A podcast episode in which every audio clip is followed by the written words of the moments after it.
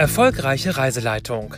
Der IKTS-Podcast für Reiseleiterinnen und Reiseleiter, Reiseplaner und Interessierte.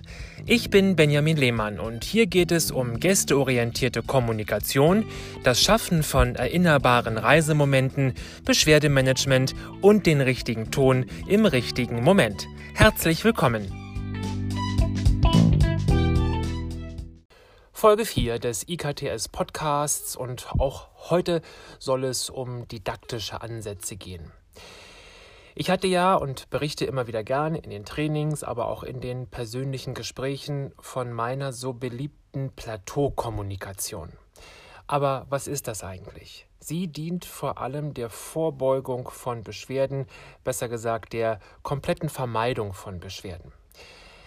Wir kennen unter Umständen die Plateaufrage. Journalisten kennen sie und lieben sie. Sie bringen den Interviewgast, den Interviewten auf ein ganz bestimmtes Plateau im wörtlichen Sinne.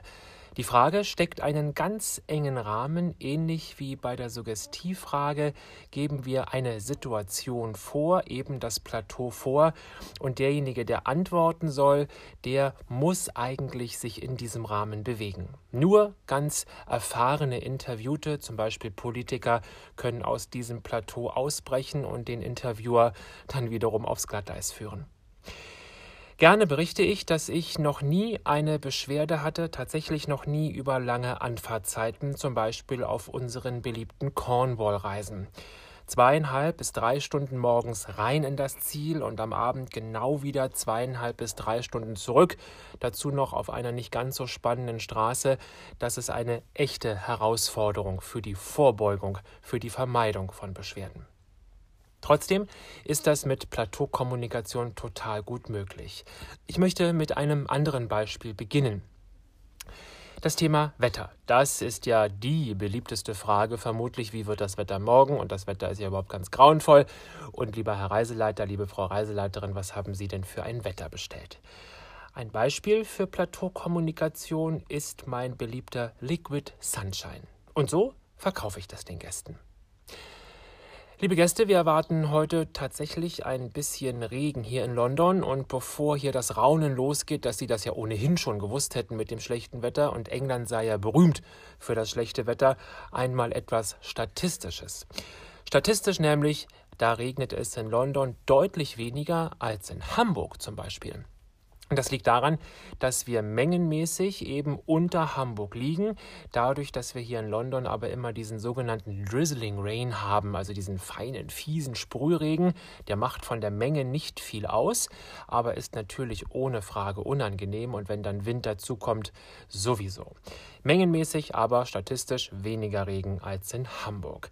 Und überhaupt haben die Engländer so gar kein Problem mit ihrem Wetter. Das berühmte Mann ist nur falsch angezogen gilt hier und kurzärmlich sind die ja sowieso immer angezogen, sobald das Thermometer zweistellig anzeigt. Aber dazu komme ich dann noch in den nächsten Tagen, wenn wir über das Lebensgefühl der Engländer sprechen, das äh, schon ein bisschen anders ist. Zurück zum Wetter. Es gibt hier ausdrücklich keinen Regen und in Cornwall schon gar nicht. Wenn überhaupt, dann gibt es hier in diesem Land Liquid Sunshine, flüssigen Sonnenschein und den gibt es ohne Sonnenbrandgefahr.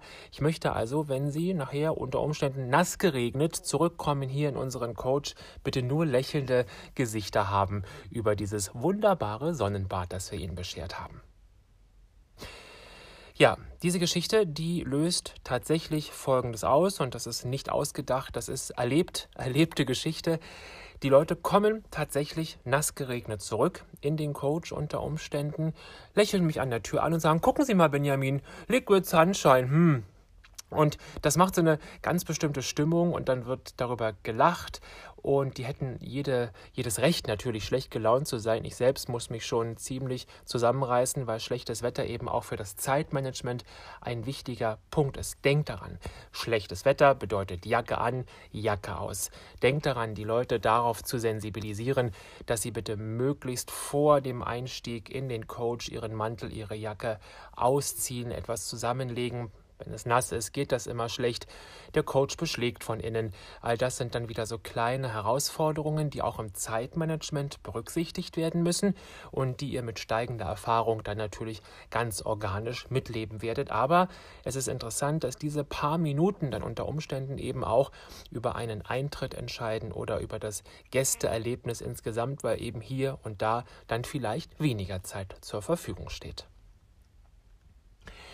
Ein anderes Plateau, das ist durchaus komplexer bezogen auf diese langen An- und Abfahrten. Ich sage den Gästen wörtlich für den Cornwall, für die Cornwall-Touren zumindest, dass wir ja auf diesen Straßen hier unterwegs sind, die sehr klein sind, liebe Gäste.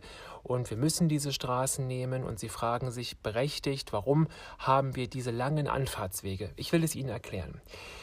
Sie sind und kommen hierher in dieses Land und sie kommen nach Cornwall in dieses wunderschöne Eckchen hier in Großbritannien in den Süden des Landes, weil sie es in seiner Ursprünglichkeit erleben möchten.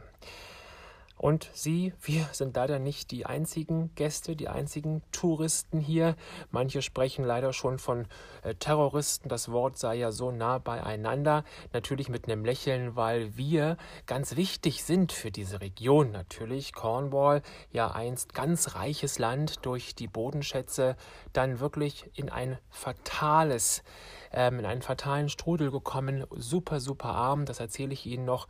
Und der Tourismus letztlich und auch die Verfilmungen der Rosemunde Pilcher, die haben Cornwall dann wieder aufblühen lassen. Heute haben wir im Sommer hier Vollbeschäftigung.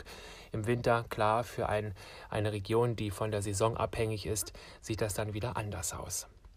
Warum also diese langen Anfahrten? Das möchte ich Ihnen gerne erklären. Wir kommen hierher wegen der Ursprünglichkeit, wegen der kleinen Straßen, wegen der unglaublichen Blicke, die wir erhaschen können, unverbaut auf die Küste, auf die Steilküsten, auf die Hänge, auf dieses wunderschöne satte Grün teilweise. Und nun stellen wir uns vor, wir wollten uns also diese langen Anfahrten sparen. Die Konsequenz wäre einfach große Hotels hierher zu bauen. Kein Hotel, nur wenige Hotels hier in Cornwall können Gruppen dieser Größe, wie wir eine sind, aufnehmen, geschweige denn zwei oder drei.